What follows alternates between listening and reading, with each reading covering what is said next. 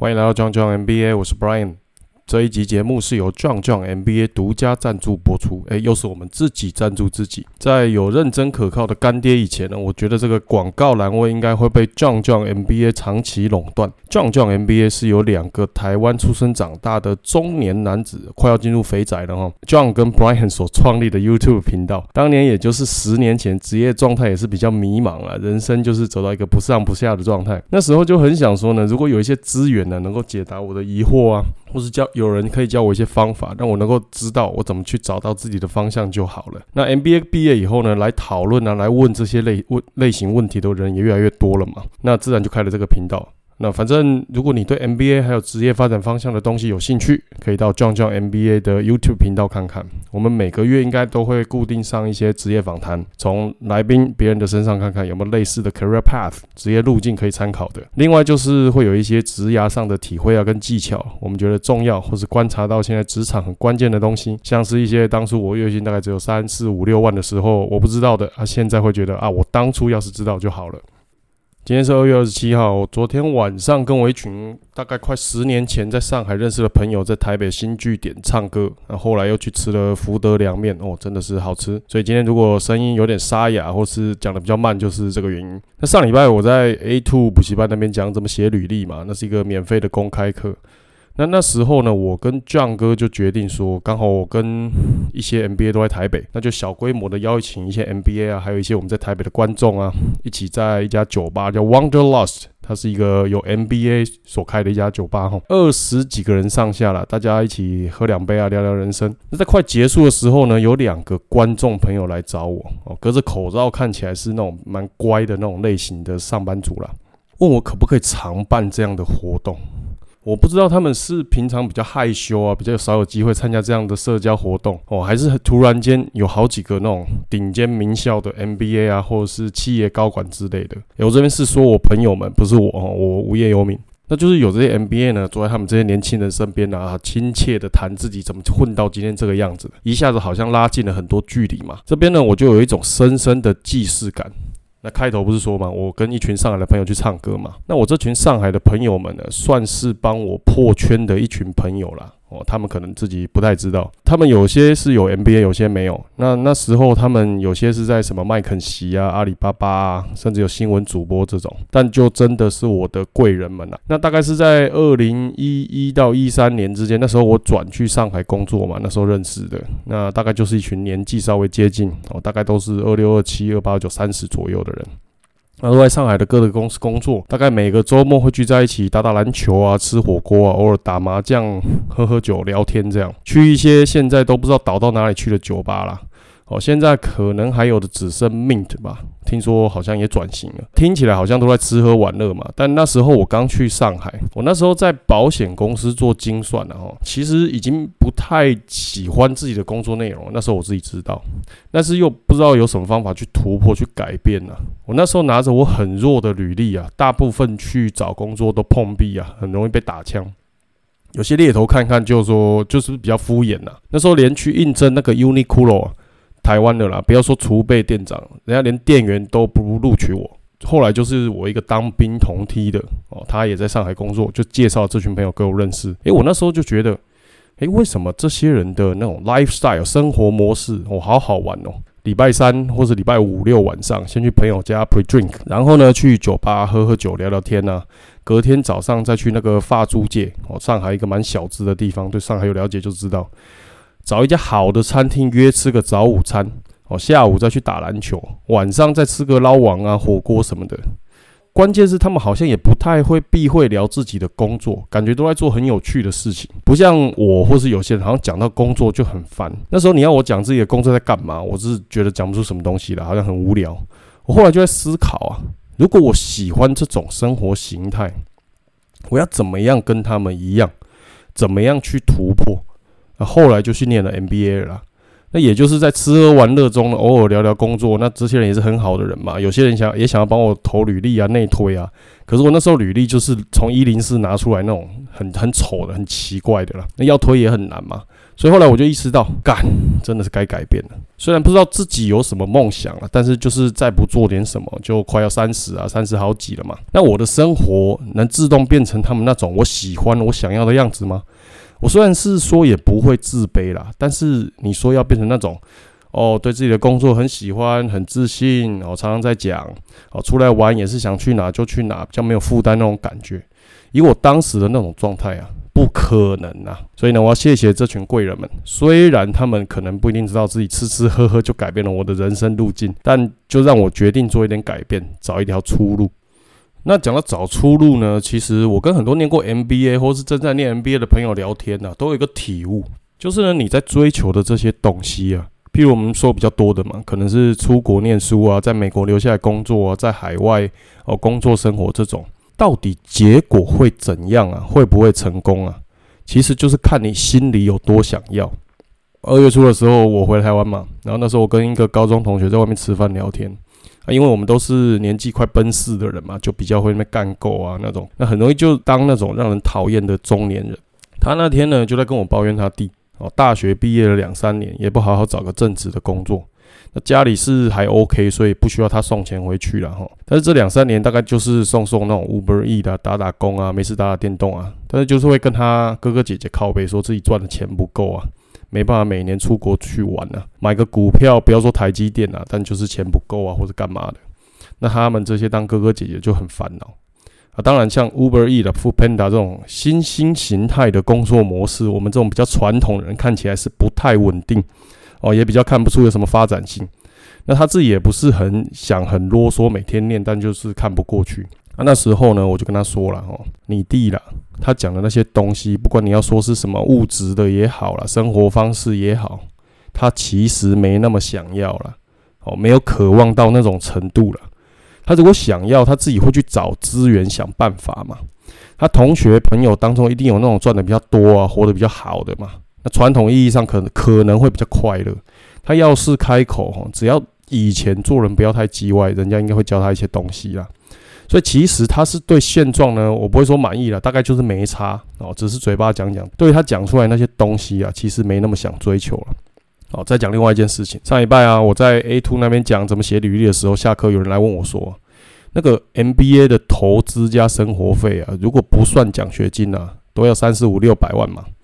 那 Brian，你怎么知道有办法收回？哦，这个问题其实有点像算命啊。那我是觉得说，哦，这个就是看你多想要收回嘛。很久很久以前还没念书的时候，我一个朋友的朋友啊，听说是花了钱出国念 MBA 啊。可能 GMAT 考不够高了，太久以前了，大概五六百分就去了，也没有拿到奖学金嘛。念完了也就回来了，用那个一零四在投履历找工作。最后我也忘了用什么管道，就跟我朋友一样是进那个会计师事务所。我朋友那时候是大学毕业啦，但他们就做两个做一样的工作，就是查账当审计员呢。啊，我不是说查账不好，或者去会计师事务所不好，而是你花了那么多钱出去，结果回来找工作的方式，哦，找工作的管道啊，找工作的结果。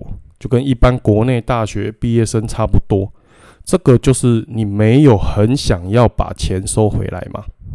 哦，我之前好像在 YouTube 有一集讲 MBA 奖学金，里面有讲过，你就想象你 MBA 这两年啊，每天花一万块台币，为什么这么说？那你五六百万的学费加生活费嘛？假设你没有拿奖学金，那你除以两年。那差不多就是一天一万嘛。你一个本来在台湾呐，你一个月才赚大概三四五六万台币的人，你每天在美国或是国外啊，你光呼吸都花一万，你本来就应该要好好去想啊，你怎么最好的用你每一天呢？哦，怎么最好的用这一万块啊？你不会像大学一样嘛，想翘课只是去打电动或者去玩呐？就是你给你一段时间哦，你会去选择做效用最高的事情。哦，不去上课，除非你有真正有价值的事情在做。譬如说，你要去面试一些大公司啊，PNG 啊，Amazon 啊那种。我那时候在美国，我也不是说哈，我两年都不出去玩，然后天天那边拼命找工作。我也是有很多假期啊，像是那种 Fall Break 啊，Spring Break 啊。我跟我同学出去玩的时候，基本上电脑都是带着啦。就连在玩哦，大家想的还是一些找工作的事情。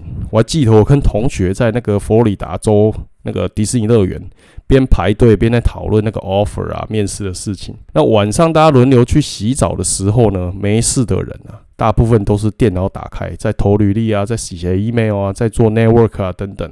每天大概都是这些行程。有些人整天在讲美国工作多难找。是不好找了，但我看很多人都是找工作是那种三天打鱼两天晒网哦。我今天投个五十封履历，累得要死了。好，接下来六天我要好好休息一下那种。那如果你连这种固定的最基本的动作都没做，那就真的没有什么好说的了。就是其实哦，你没有你想象中那么想要留在国外。前阵子啊，我有个印第安纳的学妹嘛，在找我聊工作的事。那现在在美国的工作签证又比我那时候五六年前那时候很难拿到嘛。他一个在校生啊，他是已经实习过了，二年级在找 full time。但是我们聊下来的大概结论，我是觉得差不多了，跟我当时差不多。就是我们以前在美国念书人谈也是这种感觉。关键都不是你有没有办法留下来，而是你有多想要在美国的工作哦。你有够想要，你就有办法找到，而且留下来。你没有那么想要，就会有很多困难，觉得不可能。啊，那边有一大堆印度人、中国人都没有觉得不可能，就你在觉得不可能哦，就是这样。那这边呢，我可以再跟大家讲一个很真实的例子哦。几年前呢，我有帮一些人申请 MBA 嘛，那时候有个女生来找我，为什么她会找到我呢？因为她的背景啊，我相信是很多那种留学顾问不想收的那种。哦，他是一个南部科技大学，应该是艺术相关科系毕业的学生。毕业以后呢，就在自己的家里开的贸易公司帮忙。他讲这个不是说我有什么职业啊、学校的歧视还是怎么样，我只想跟大家说，哦，他的起点真的不高。那一开始好像是男朋友想出国了，他只是想陪读的那种。啊，结果他一个陪读的比本来想出国的那个男生还要认真啊。结果就真的，她那时候男朋友就放弃不出国了嘛，啊，反倒是她出去了。那时候我就觉得啊，这个女生最后一定会成功。我们那时候要准备面试的时候，就是 MBA 那种面试嘛，因为她也比较年轻啊，在家里的工作经验也不是那种超屌的那种，所以呢，帮她准备起来也是比较花心力啊。但是有一点呢，她做的是让我自己真的自叹不如，就是每次我们讨论完学校那些面试的考古题的准备方向以后。那下一次我们就约 Mark Interview 了嘛？那中间不管隔的时间的长短呢，哦，一两天呢，还是隔一个礼拜啊，他都已经把每一题的答案写好了，而且倒背如流，真的倒背如流哈。哦，哪怕他知道他准备的答案哦没有到百分之百，他知道我们还要修改，但是他那个心态就是，哎，我不管，我今天要跟你准备练了，我每一题都是准备的好好的。那你虽然知道他在背啊。因为有时候自己写的时候，那个用词会比较生硬嘛，但是他就是从头到尾背得非常非常的流畅，没有一点那种停顿啊、迟疑啊、顿呆啊那种。哎，果然人家 MBA 毕业以后，学校也不错，但不是那种前二十那种超级强校，在美国拿到了 marketing 的工作，而且后来人家公司帮他办绿卡哦，这个就是你有多想要的差别啦。我觉得我们很多人呢，起点一定是比这个 case 高了。大家可以想想哦，他做到什么程度？那我们做到什么程度？你嘴上想说很想要的东西，有没有采取相应的行动去追求？那接下来我想谈一点那个 network 的东西了，因为一开始主题也是这个嘛。那因为这礼拜呢，我在帮一个朋友准备面试啊，有 follow 我们 IG 的可能就知道。那他在他的领域已经是那种高手中的高手，在外商里面那个职位很高啊啊，比我早念 MBA 程度是比我好。那他是那种比较像酱哥那种人哦，他大学的时候就知道以后的工作大概是怎样哦，可能大学就知道以后可能工作做一做需要第二个学位哦，比如说 MBA 这种去帮助他达到想要的，就是那种凡事有计划有行动那种人。帮他准备的过程中呢，我就深深体悟到一件事啊。人家那么强哦，都是练出来的。外商中的高管呢，还是一点一点在修正自己不足的地方啊。那这次去面试的是那种美国的，在美国的明星公司啊，就是那种 F A A N G 啊，哦，Facebook 啊，Amazon 啊，Apple 啊，Netflix、Google 这种。那因为他的面试已经是进到 Loop 的阶段了，那 Loop 好像是 Amazon 的叫法。那以前我在美国有些公司叫做 Car Wash，C 掐啦，洗车。台湾可能还不是那么普遍，但应该会越来越多哦。因为现在台湾，我是觉得人力资本相对来说可能太便宜了。那很多公司呢，也还没有意识到他请错一个人的成本有多么巨大嘛。那这个 loop 或是 car wash 是什么意思呢？就是这种通常发生在第二关或第三关。那你第一关可能是 HR 的那种 screening 啊，初步筛选啊，有些时候你用电话就已经完成了嘛。那你过了这一关，可能会有一个第二关是你的那种 hiring manager，就是直属主管来把关嘛。通常就是确认你那些资格够不够，但不一定啊。然后如果有 loop，就是下一轮哦。那每家公司的形式不太一样，但是呢，大概哈就是找公司里面的人。跟你这个职位所有相关可能的人，可能交流的合作的人呢，还有你的直属主管可能会再来一遍呢。如果他前面有一轮，这一轮可能又在里面哈。一些跟你会有接触的那些部门啊，团队主管，什么技术部门啊、sales 啦、marketing 啊、数据分析啦、营运啊等等的，那主要看你跟什么相关嘛。那有些还会出现就比你资深一点点的同事啊，实际上可能就是同级别这样。就是这些人轮流这个上冲下洗，把你面试一遍呢。那我在美国起码大概有两次，因为我们那边比较偏僻嘛。我早上要去坐飞机去参加这种面试，当然也有试训的啦。我那时候呢，大概是早上大概四点多就要起床哦，梳妆打扮，开车到机场准备坐飞机。我那时候是从我们印第安纳飞到什么 Boston 啊、Atlanta 这种。那有些公司没有帮我订直飞的机票，还要转机哦。那到对方公司大概十点、十一点左右，然后就一路 back to back 的在面试，连中午那个吃饭时间都是边吃边跟那个大老板在面试。那很多台湾工作久的人不太习惯这种方式嘛，通常都会很难过，或者说心里难过、心累了哦。那我第一次接受这种洗礼的时候，大概也是一样。我那时候讲到第三次自我介绍的时候，已经是那种眼冒金星啊，不知道自己在说什么。你如果像那种比较传统的准备方式啊，只准备了自我介绍啊，哦，大概履历上的东西自己那种心里过一遍这种，遇到这种面试，大部分都是错赛啊。那很多人呢，出国前呐，或是拿到这种公司面试前哦，满怀那种雄心壮志哦，一副准备跟什么 Jeff Bezos 啊，或是那种 Tim Cook 一点。指点江山那种感觉哦，指导一下你们这公司怎么做嘛。然后等到这个一听到面试要来一轮这种形式，这种 loop，这种 car wash，马上就归了哦，很容易就退缩哦，就心里就想说，哎，这 Google 这不适合我哦，Netflix 老板太叽歪了，我去也不会开心嘛。那你连试着准备啊都不好好尝试，那最后自然就是会失败啊。我说的尝试不是说你不去尝试面试这家公司，而是你不去尝试正确的准备面试啊，因为准备的工作太多了啊，导致你归了，那这样心里也比较有借口嘛，因为太难了，所以我没上也是正常的啦。啊，我讲真的啦，你各位要知道啦，不管面试有多难啊，但是身为一个面试官呐，哦，我真的要说，就是以我的角度来看呢，我虽然之前不认识你啊。但是我真心的希望你能够通过面试哦，这不是说客套话哈。We want to see you succeed here。为什么呢？啊，当然有一些心态比较奇怪的面试官是除外哦。但是身为一个面试官啊，你的履历或是你前面已经通过 HR 的筛选了，那代表我们认为你的基本条件是满足的。那我们身为主管的人也是很忙嘛。我们也是希望尽早啊找到合适的人来一起打拼奋斗嘛。我们就是人不够，所以才招人嘛。那我们希望最快的方式找到人一起来拼搏嘛。哦，我们花时间来准备跟你面试，一定是希望你答得出来了。哦，希望你讲出我们怎么样一起把事情做好做对嘛。所以我会说，其实我也会是希望你来面试是成功的啦。我如果发现我的时间投入啊，成本投入。投资对你的期望你没有达到，你都没有准备，或是程度跟零一样的时候，真的会很不爽啊。好，那讲一下我认识的这个强者怎么准备这种面试的。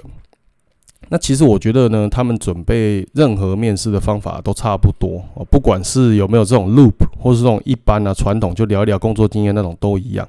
那这也是我觉得这些比较成功的人，他已经养成一种习惯，所以呢，他跟其他一般人、普通人啊面试的人的区别。那首先呢，我要讲个最重要的心态哦，区别强者跟一般人的心态，就是呢，你要当一个很厉害的面试者啊，当一个面试界的那种 rock star 超级巨星，让人觉得呢非你莫属，对不对？百里挑一，非诚勿扰那种。你要让对方觉得你好像已经是同事一样。我再讲一次，就是你讲话的样子啊，要跟像是对方是同事一样。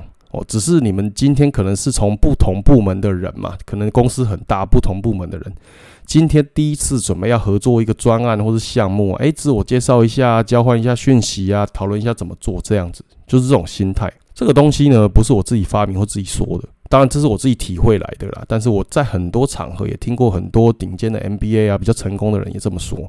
比较洋派的说法就是 You need to talk like a coworker。那要怎么样做到呢？我们从这个心态开始去思考，你该要有哪些准备？那其中最基本中的基本就是了解公司嘛。那你要了解公司，你才能知道你的经验怎么带给对方价值嘛。那你不了解公司，你就是等着随机被人家挑选，你就会觉得自己面试像在抽奖哦，每次都不知道自己上不上，或是通通不上。大概这边会有问题嘛？那你了解的越透彻，你就会越像公司里的人。那了解公司呢，还有分外部跟内部。那外部就是那些你看得见的那些销售啦、利润啊、财报这些东西哦，新闻啊、产品分类啊，最近在做什么这一类的。那如果你已经有在工作的了，你就拿你自己工作当例子嘛，就想象一个公司里面的一个正常职员哦，我不是说那种外面聘雇来的清洁公司那种啊。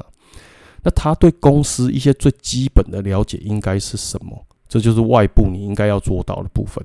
那再来嘞，你一个 outsider 哦，你一个外部人，你再怎么去 Google 啊，去搜寻啊，用你的电脑去做研究啊，什么 Glassdoor 那种，你一定有一定的极限呐。那再来怎么办？你就要找一些 insider 嘛。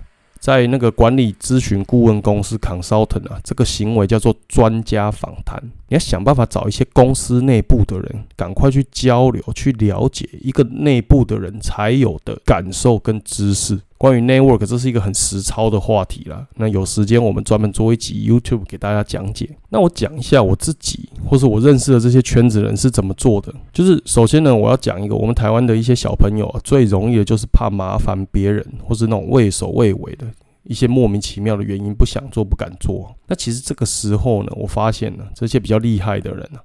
通常啊，就是有点像把自己当成一个保险业务，或是那种直销蓝钻阶级那种，他是不会怕已读不回，或是吃闭门羹的啦。第一个，他们会先扫描一下自己的那个 Facebook 或 IG 啊，或类似的东西啊，这种比较近的朋友圈呢，看看有没有直接认识的人是在目标的公司或产业工作的人。那如果没有怎么办？他会去看看有没有这些，就是 mutual friend，就是说朋友的朋友有没有人认识哦这些公司或产业的人。我看过最简单有效的讯息，去告诉他这件事情，就是说发在自己的 IG 线动啊，或是 Facebook 的页面群组里面，就是说，哎，请问有没有人认识，譬如说在特斯拉里面工作的人啊？我有事想请教。就是他们有需求的时候呢，不会说不敢让人知道哦。那根据那个六度分隔理论嘛。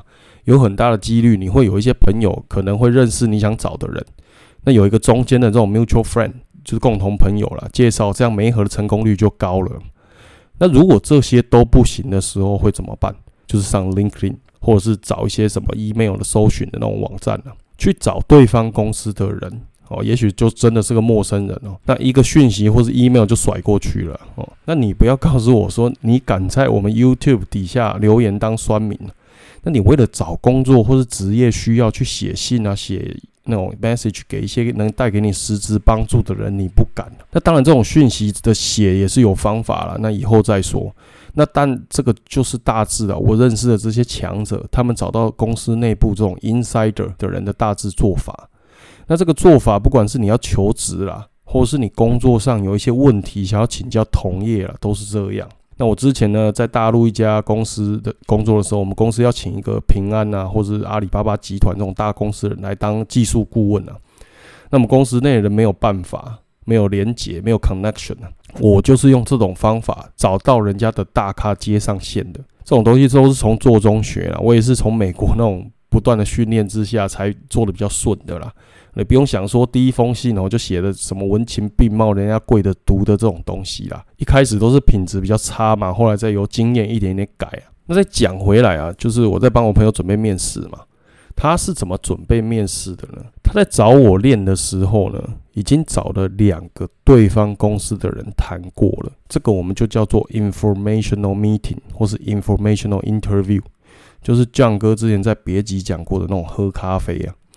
那聊哪些事情呢？聊公司内部，哦，聊那个职位大概是怎样，聊他即将面试的人呐在做什么专案。这些东西呢，因为他这个职位是透过 hunter 猎头去找到的嘛，那那个猎头又是比较专业的了，所以都有帮他准备这些情报，那他就有办法再透过内部的人来印证这些，因为猎头有些时候那个讯息也是间接的嘛，那你有内部的人就能够更加深，或是验证，或是说验错，就是会不会有一些错误的情报这样。然后呢，他已经跟那个两个人讨论过公司有哪些标准的问题。哦，他要面试的 function 那些人喜欢问哪些类型的问题，也已经过过哦，他准备的答案在对方听起来是怎么样？那他自己是跨行业的，哪些东西可以怎么样应用在对方的职位上？啊，后来呢，我知道一个更猛的，就是呢，人家有一关啊，要求他做 presentation 去了解一些他做过的专案，他 presentation 的内容啊。有跟对方公司这些朋友一定是过过了嘛，请对方看，甚至呢还找到了一个跟那个部门的人呐，初步已经沟通，诶，他想展示这些内容的方向，诶，好不好？是不是他们有兴趣的？这就是我刚刚说的啦，就是你好像已经在公司里面，我讨论这个案子要怎么做，talk like a coworker。啊，前阵子啊，有很多人问我，诶 b r i a n 我是跨行业或跨领域的，怎么去面试？哦，你先想想看自己有没有做到这个程度。哦，我在 YouTube 讲自我介绍那集也是一样的概念嘛。你要是一个面试中的 Rock Star 超级巨星啊，不要让对方来帮你想你的经验来我这做什么。